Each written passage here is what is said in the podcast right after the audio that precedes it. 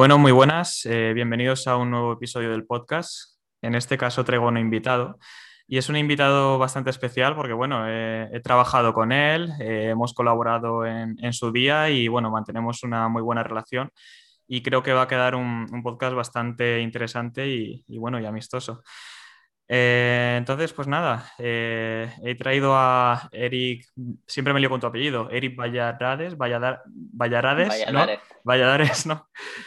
Y, nada, quería que te presentes un poco, tío, para antes de entrar en, materia, ¿no? Y en, preguntas, pues para quien no te conozca, eh, quién es Eric y, qué es lo que hace.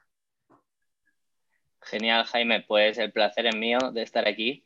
Hace ya bastante tiempo que, que estamos colaborando y haciendo cosillas Así que me hace ilusión estar aquí.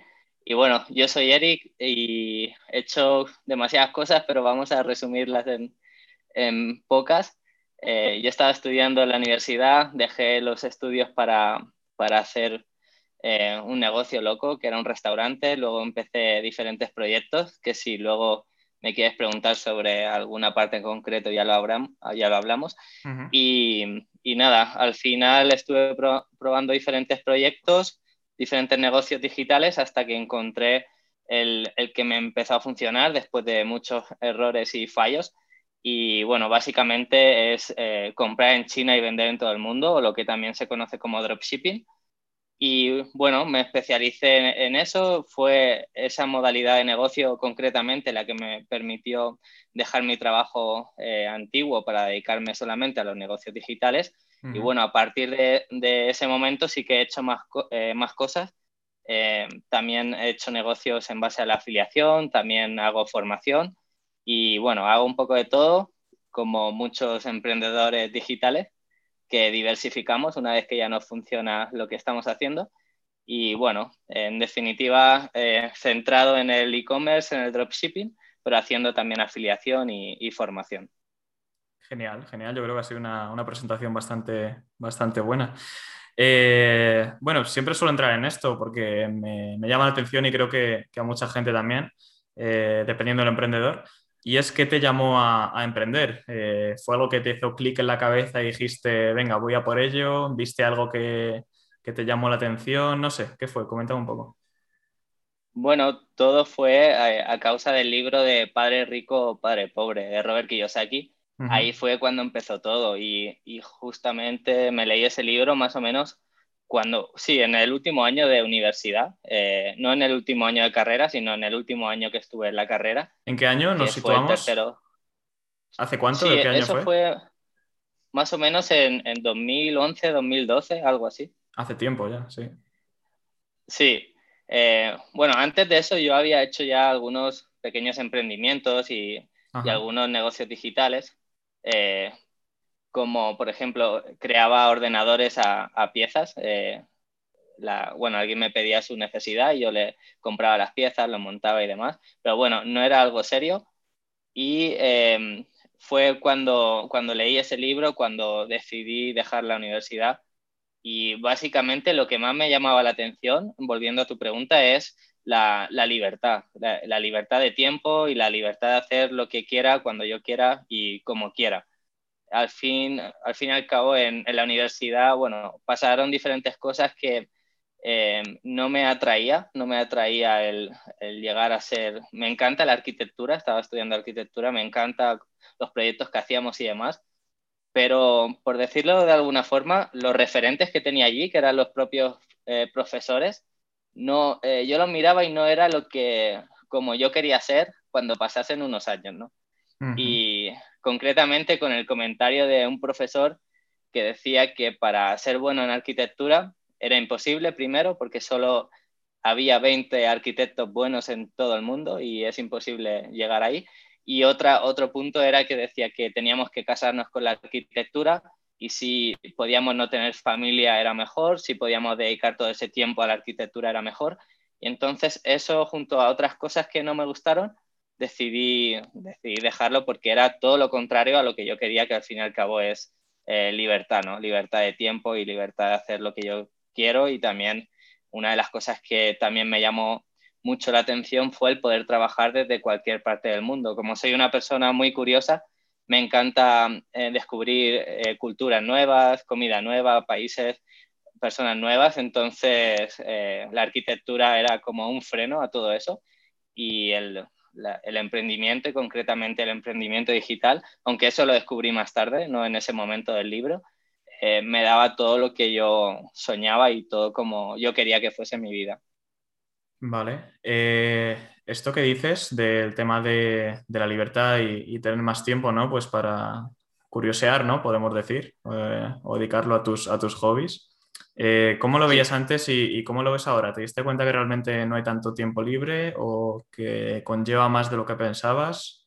¿Cómo cambió ese enfoque? Pues, pues muy buena pregunta porque antes de empezar piensas que haciendo un negocio digital bueno, está la típica imagen de estar en, una playa en Tailandia con el portátil ahí eh, viendo las olas, pero la realidad es un poco diferente.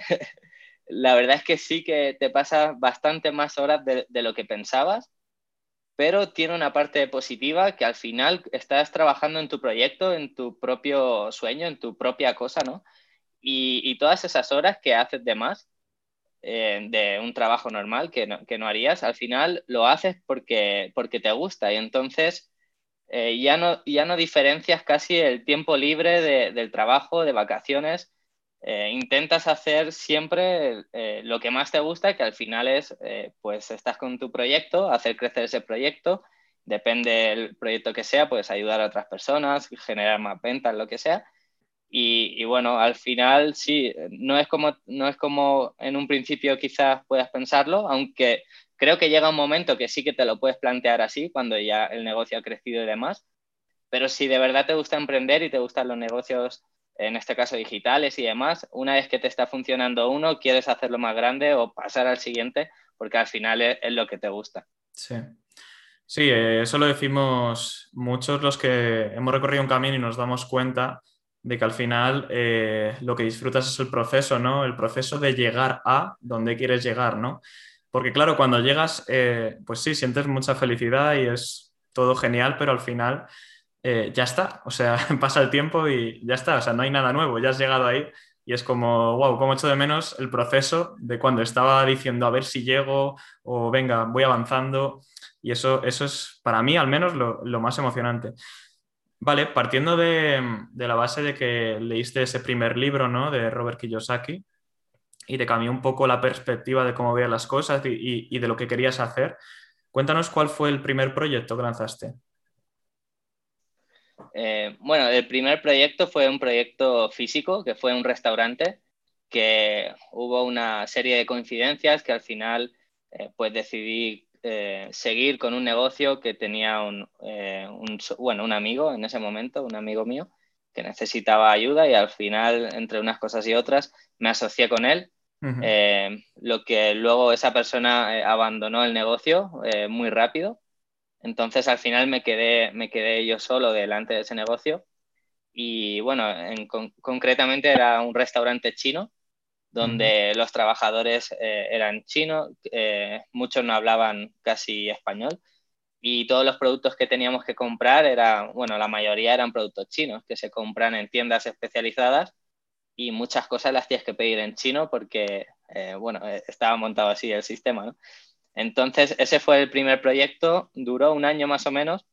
Al final decidí salir de, ese negocio porque veía que, que no podía conseguir los objetivos de, hacerlo eh, autosostenible, porque, bueno, básicamente escribí un libro sobre eso que se titula eh, Las 12 lecciones que aprendí cuando fui chino. Es un ebook que es gratuito, lo, te lo voy a dejar luego si quieres el enlace para quien lo quiera leer.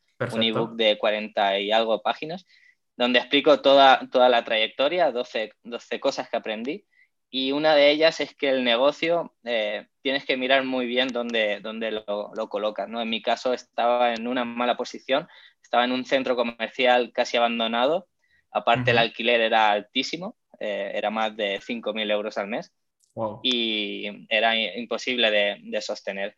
Al final, durante un año solo hice dos días de, de, vacaciones, uno porque estaba malo y otro porque cerramos, porque era fin de año, eh, de lunes a domingo, todas las horas bueno, fue un año súper duro a nivel físico y mental, pero también un año lleno de, de aprendizajes y creo que me hizo una buena base para los proyectos que vendrían después.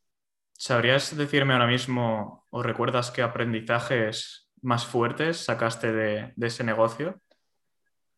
Sí, en principio son 12, pero uno, el que te comentaba de la posición del negocio, pero creo que uno que tiene mayor importancia que todos es el dar más de lo que, de lo que la otra persona se piensa que va a recibir.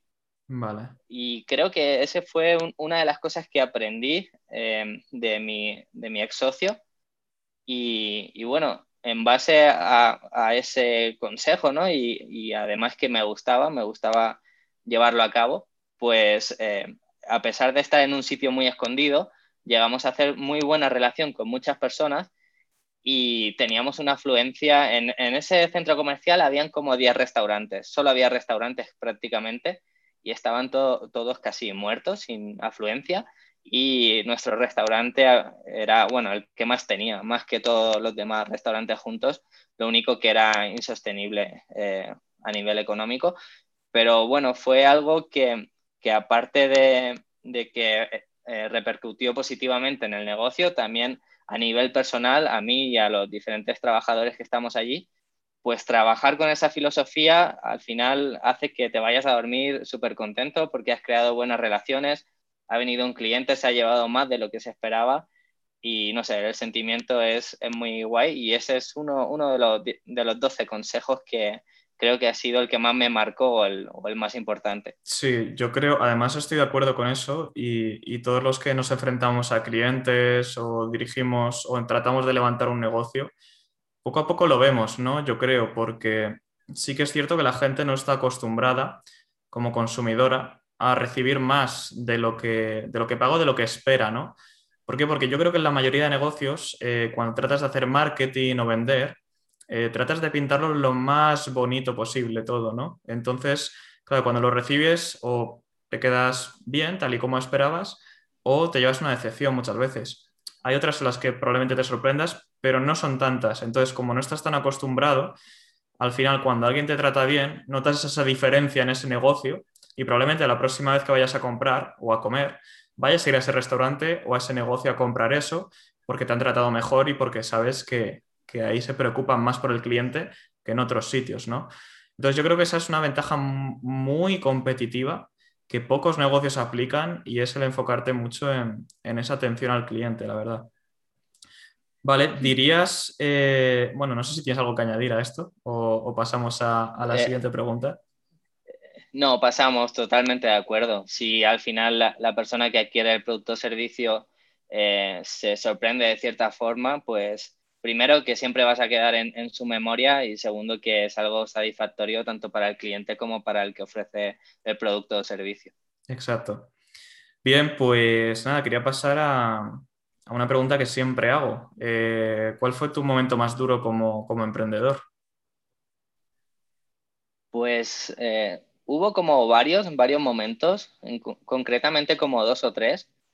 Y más o menos eran eh, momentos en los que después de trabajar mucho, pero bastante, y hacer muchos proyectos y, y quedarte muchos días en casa mientras todos están por ahí, están de fiesta o están haciendo cosas, eh, a nivel también económico, mientras eh, tú no estás gastando casi nada y no puedes eh, invertir en, en, ocio, ves que muchas personas sí están comprando sus coches, haciendo cosas, tú sigues ahí con tu idea de tu proyecto y a veces llega un momento que te das cuenta que todo ese tiempo, o al menos en ese mismo momento, piensas que todo eso que has hecho que no te ha servido de nada, ¿no?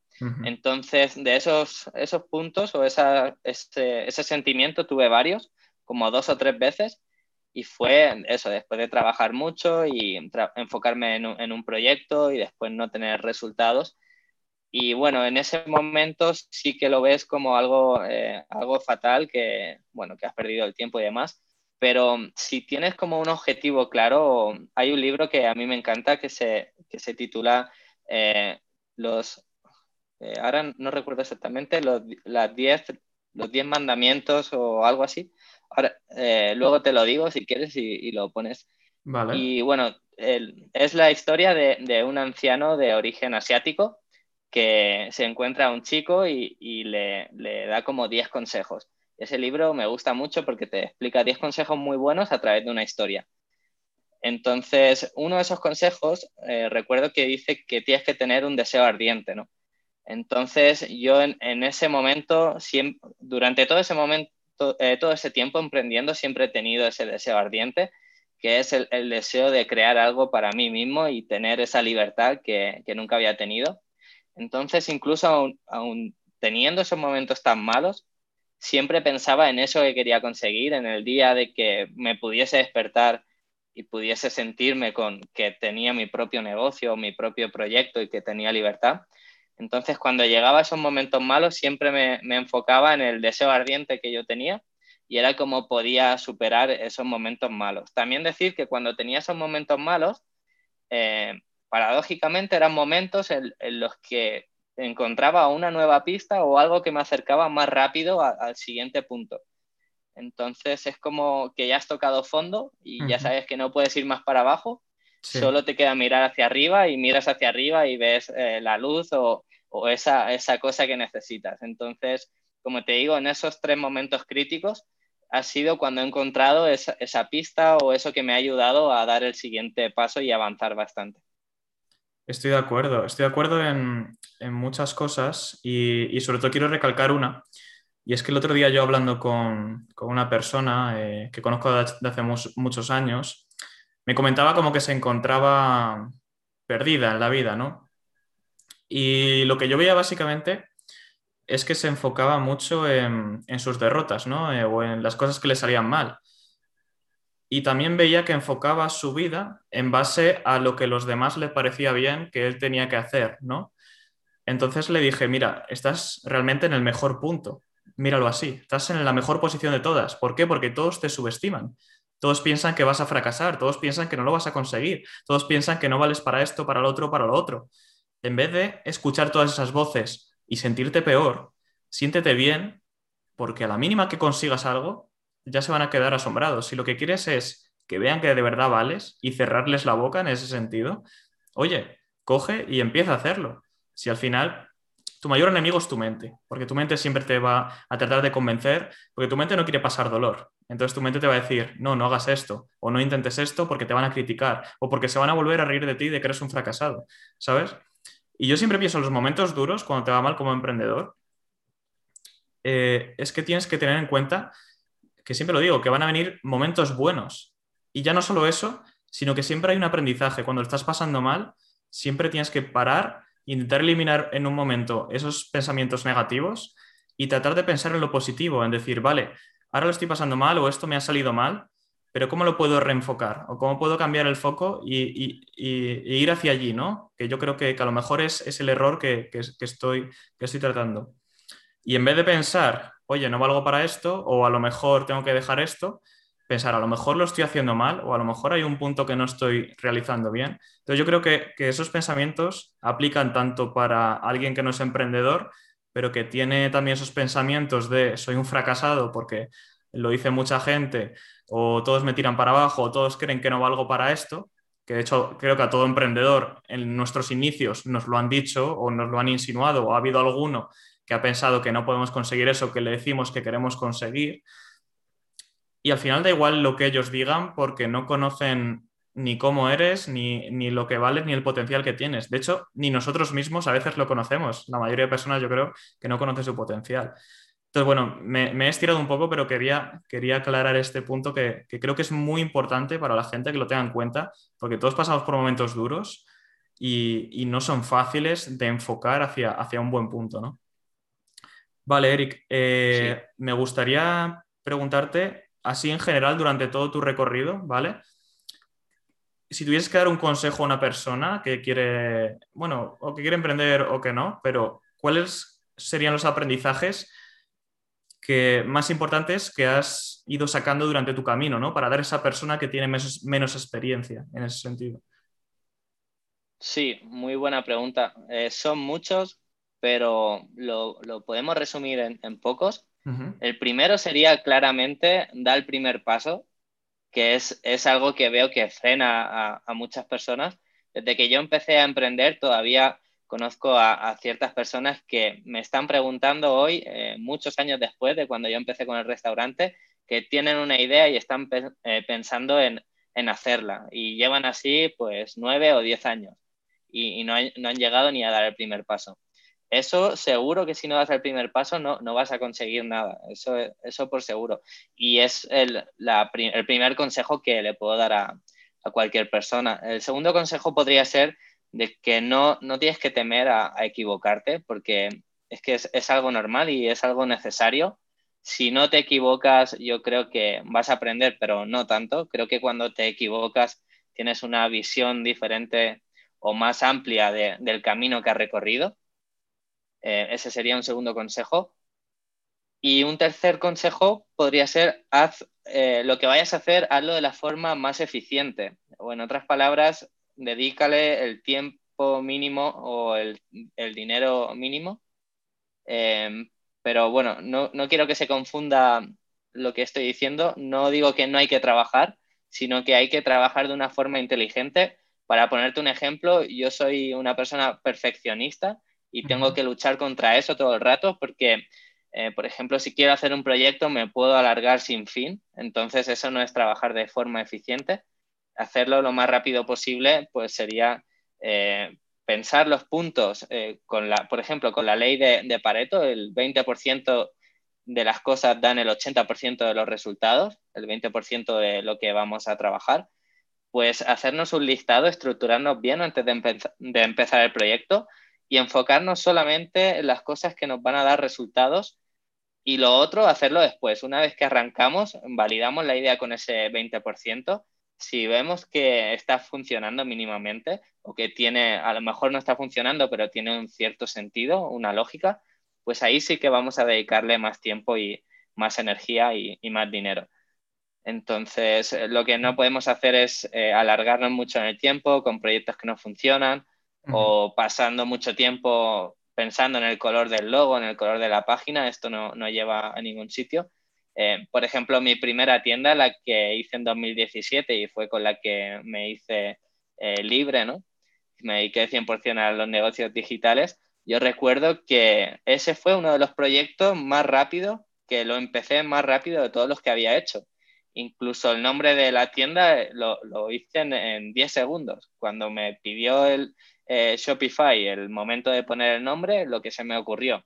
Y tenía tan claro, perdón, tenía tan claro que tenía que conseguir eh, eh, crear la tienda y, lanzarla lo antes posible que no miré casi nada, ni diseño ni nada, solo un producto y buscar la audiencia correcta y empezar a, moverme. Quizás... Entonces, esos serían como tres, los tres pasos que yo recomendaría. Quizás un poco también porque a lo mejor venías de, de haber superado algún bache así fuerte que te había quitado ese miedo, ¿no? A decir, oye, me lanzo rápido, vamos a probar con esto y cuanto antes veas si funciona, mejor, ¿no? Antes, de, antes que prepararlo todo.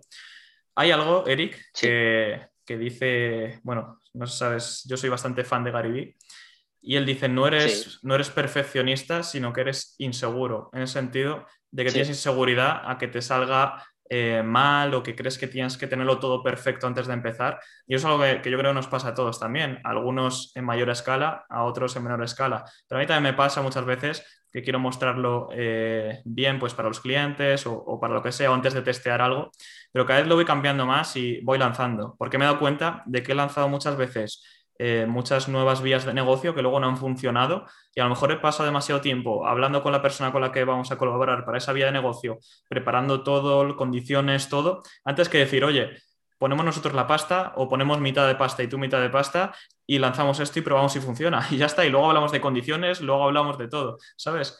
Pero al final yo creo que es lo más importante, la rapidez en el prueba y error. Yo creo que es, en los negocios es fundamental. Vale. Sí. Pues tema, tema dropshipping, tema e-commerce, que no hemos hablado prácticamente, prácticamente nada. Eh, ¿Cómo lo ves? ¿Cómo lo ves de hace unos años cómo era el dropshipping o el e-commerce a cómo es ahora? Y por otro lado, ¿te gustaría o has desarrollado alguna marca personal, es decir, una marca privada, una eh, enfocada en el e-commerce, es decir, un producto a lo mejor de dropshipping que te ha funcionado bien y lo has querido transicionar a, una marca privada? Vale, pues empezamos por el principio, cómo, eh, lo veo ahora y cómo lo veo antes. Sí. Antes lo, veo, lo veía fácil y ahora lo veo interesante. y, antes eh, era muy fácil poner un, producto casi sin, eh, sin, bueno, sin pensar demasiado y podías obtener muy buenos resultados. Y ahora es quizá un poco más difícil, pero se hace a la vez también muy interesante porque podemos aplicar estrategias que al final nos hacen eh, mejor profesional, no solo para el dropshipping, porque algo que tiene el dropshipping es que eh, muchas personas se, se, encasillan ahí en el dropshipping, pero lo que yo veo que te haces como un máster, ¿no? Haciendo dropshipping, te haces eh, un experto en tráfico, que es una de las cosas más importantes en los negocios digitales. Y cuando te haces un experto en tráfico, que en otras palabras es que eres capaz de llevar personas eh, posiblemente interesadas a los productos o servicios que vas a ofrecer, cuando te haces un experto en eso, puedes llevarlo a, eh, cualquier área del marketing o puedes eh, hacer cualquier tipo de negocio digital. Entonces, sí, eso, es una de las cosas más interesantes. sobre, lo, sobre lo de la marca personal, Em, aquí creo que hay un poco de... todas las personas hablan de que el paso lógico a, una, a un dropshipping es una marca personal, pero yo creo que, que difiere un poco en esa opinión. Vale. Y no, sino, no creo que ese sea el, paso lógico, sí que creo que es un, otro, otro uno de los pasos que puedes eh, llegar a dar, ¿no? Pero no creo que sea como el paso natural, el siguiente paso al dropshipping. Y esto lo digo porque eh, en realidad, si te pones a pensar, no tiene lógica que si tú estás haciendo un negocio dropshipping y te está funcionando y te está saliendo rentable, porque, eh, y además, una de las ventajas eh, más, una de las mejores ventajas del dropshipping es la libertad que te da de, de, cierta forma en que no tienes stock, que no tienes que estar en un sitio físico, que al final, si lo que buscas es libertad, es una de las cosas que bueno, que se ajusta súper bien el dropshipping a, la libertad. Entonces, si te está dando ese negocio eh, ingresos suficientes, em, sí que puedes pasar a una marca personal si quieres, pero no dejando de lado la de dropshipping o incluso seguir con la de dropshipping siempre. Eh, el dropshipping quizá últimamente se ha visto de, eh, bueno, no me sale la, palabra un poco. sí, Sí, esa es la palabra, un poco mal visto. Y, yo creo que es quizá por la forma tan agresiva de, que se vende el modelo de negocio y demás. Pero en realidad ese, ese modelo de negocio de, compra y venta, eh, eso se lleva haciendo desde, bueno, en muchas áreas, en muchos negocios y se lleva haciendo desde hace un, un montón de tiempo. Hay un dicho judío que dice, comprarás y venderás, pero nunca fabricarás y sabemos que los judíos tienen una alta capacidad para generar dinero. Entonces, em, sobre la marca personal, aunque yo no creo que sea el, paso siguiente, sí que creo que es una opción más. Sí que me la he planteado, pero todavía no tengo claro el, producto. Sí que más o menos lo, lo tengo claro, pero no súper claro. Aquí quizá estoy fallando y estoy eh, pensando como, bueno, el contrario del consejo que estaba dando antes, ¿no? De eh, hazlo y ya está, y pruébalo. Sí. Eh, pero, es algo que te da ilusión, o a lo mejor es algo que no te llama la atención, quién sabe. O sea, no tienes por qué hacerlo sí, o sí. Claro, yo creo que puede ser eso y también que al final pienso, si mi objetivo cuando empecé con todo esto era tener más libertad, tener más tiempo, sí que puede ser que a lo mejor ese negocio de marca privada me dé más beneficio, pero estoy remando en contra de, lo que siempre he querido, que es tener más tiempo y más libertad. Entonces, para hacerlo y que encaje con mi visión de tener un negocio digital, tendría que hacerlo eh, delegando muchas partes, ¿no? Entonces sí que estoy investigando, llevo años intentando hacer esas relaciones claves para poder hacerlo, pero todavía no está del todo preparado. Puede ser que este año sí, porque tengo pensado viajar a China y estar varios meses allí y quizá ese, sea el, punto, bueno, la, parte final que me queda para acabar de hacerlo. Pero por, el momento no, todavía no, lo tengo y es solamente un proyecto y, vamos a ver si hacemos otra entrevista de aquí a un año o dos. Ya te explicaría si, he seguido con esa idea. estaría interesante ¿no? ver el, cambio que ha habido. Eh, genial, genial. Sí, al final todos tenemos nuestras motivaciones y, nuestras eh, aspiraciones o cosas que, que, nos gusta hacer, ¿no?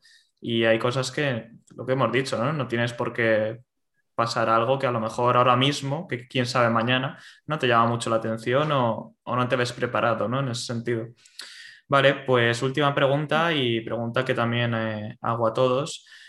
No es fácil de contestar, pero bueno, a lo mejor tienes algo en mente, que luego probablemente no, no, se, no se a la realidad como, como nos pasa a todos, y es donde te ves en cinco años a nivel profesional, a nivel personal, de no sé, dónde te ves viviendo o qué, qué ves que ¿O qué crees que puede haber cambiado en tu vida de aquí a cinco años? A cinco años, pues bueno, los cinco años del tiempo en el que vivimos son como los 20 años de hace unos 10 años. No, sé si me he explicado. Sí, sí. Eh, todo va mucho más rápido. Entonces, a golpe de clic podemos tener todo. Entonces, todo cambia súper rápido. Incluso del año pasado a este, nadie se iba a imaginar que el Bitcoin que estaba a 4.000 ahora está a más de 60.000.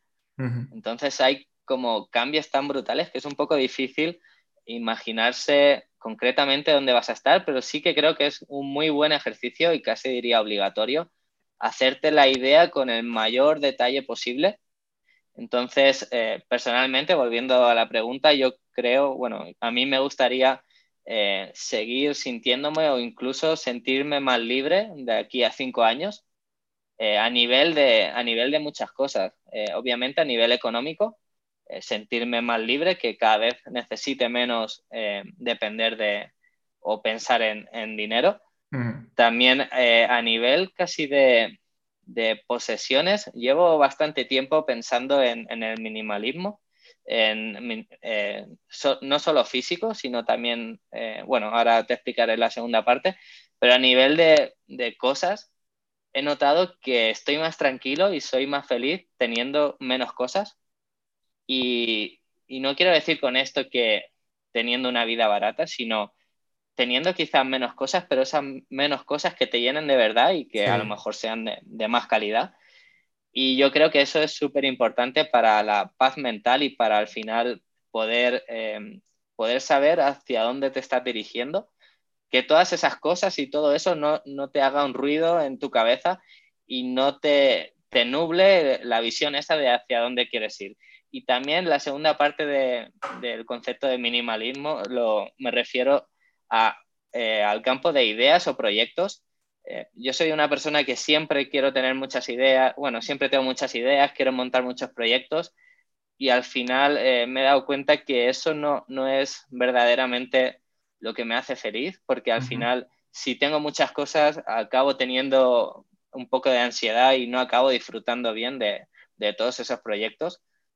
Y aunque igualmente es algo que también tengo que vigilar cada día, porque a la que vea una, idea nueva ya estoy pensando en cómo, en cómo crear algo alrededor de eso. Entonces, eh, al final es, eh, digamos, lo podríamos eh, resumir en, tener menos para hacer más cosas. Vale, vale. Sí, he entendido bastante, bastante bien el, punto del, minimalismo. Y es cierto, al final, cada uno, pues, bueno, si podemos, pues vivimos como queremos, compramos lo que queremos y lo importante es que lo hagas 100% para ti y por ti. Porque cuando empiezas a hacerlo, siempre lo digo, para los demás, para impresionar a otros, o cosas que luego ni siquiera utilizas y lo compras pues para tener ese momento pequeño de felicidad, ¿no? Que luego se convierte en, vacío. Sí. Al final estás demostrando que eres infeliz, porque estás tratando de rellenar ese vacío de, infelicidad con materialismo, con aplausos de la gente, de mírale lo que tiene. Y eso es bonito por fuera de cómo lo ve la gente, pero por dentro es una mierda, porque estás hecho una mierda por dentro, ¿sabes? Entonces no, no, es, nada, no es nada positivo eso que si tú quieres tener muchas cosas materialistas, genial, pero que sea por y para ti, siempre, siempre. Vale, eh, pues, pues, nada, Eric, eh, Me ha gustado mucho hablar contigo. No sé si quieres añadir algo más. Eh, nada, a mí también, que bueno, eso, hace mucho tiempo que nos conocemos y me hace mucha ilusión cuando veo algo que estás haciendo y cuando vi el podcast y me comentaste la idea de participar, pues eh, me gustó un montón. Y, nada, todos los avances que tienen me hace un montón de ilusión, aunque estamos un poco lejos, que estás en Madrid y yo aquí en las montañas. Espero que un día podamos estar un poco más cerca o vernos de nuevo y, nada, me hace mucha ilusión compartir tiempo y ideas y, hablar contigo. Estoy, estoy seguro de ello. Sabes que, que, tengo pendiente pasarme por Andorra, hacerte una visita por allí y no sé si más adelante pues, pues me quedaré por allí a vivir, no lo sé. Y, nada, yo creo que ha quedado una, charla muy interesante y, bastante fluida. Y espero verte otra vez por aquí, a lo mejor en cinco años volver a hablar y ver, y ver hasta dónde hemos llegado ambos, ¿no? A mí también me, gusta ver cómo, gente con la que llevo tiempo en este mundillo, pues ver cómo va avanzando, lanzando sus proyectos. Y ya no solo me, ilusiona verlos, sino que me parece muy interesante y me da mucha curiosidad ¿no? de, de hablarlos también por eso que he creado este podcast, para tener estas conversaciones y para ver un poco la trayectoria de, estas personas. Pues nada, Eric, eh, te deseo lo mejor y, nada, muchas gracias por, por venir. Igualmente, Jaime, un abrazo. Un abrazo.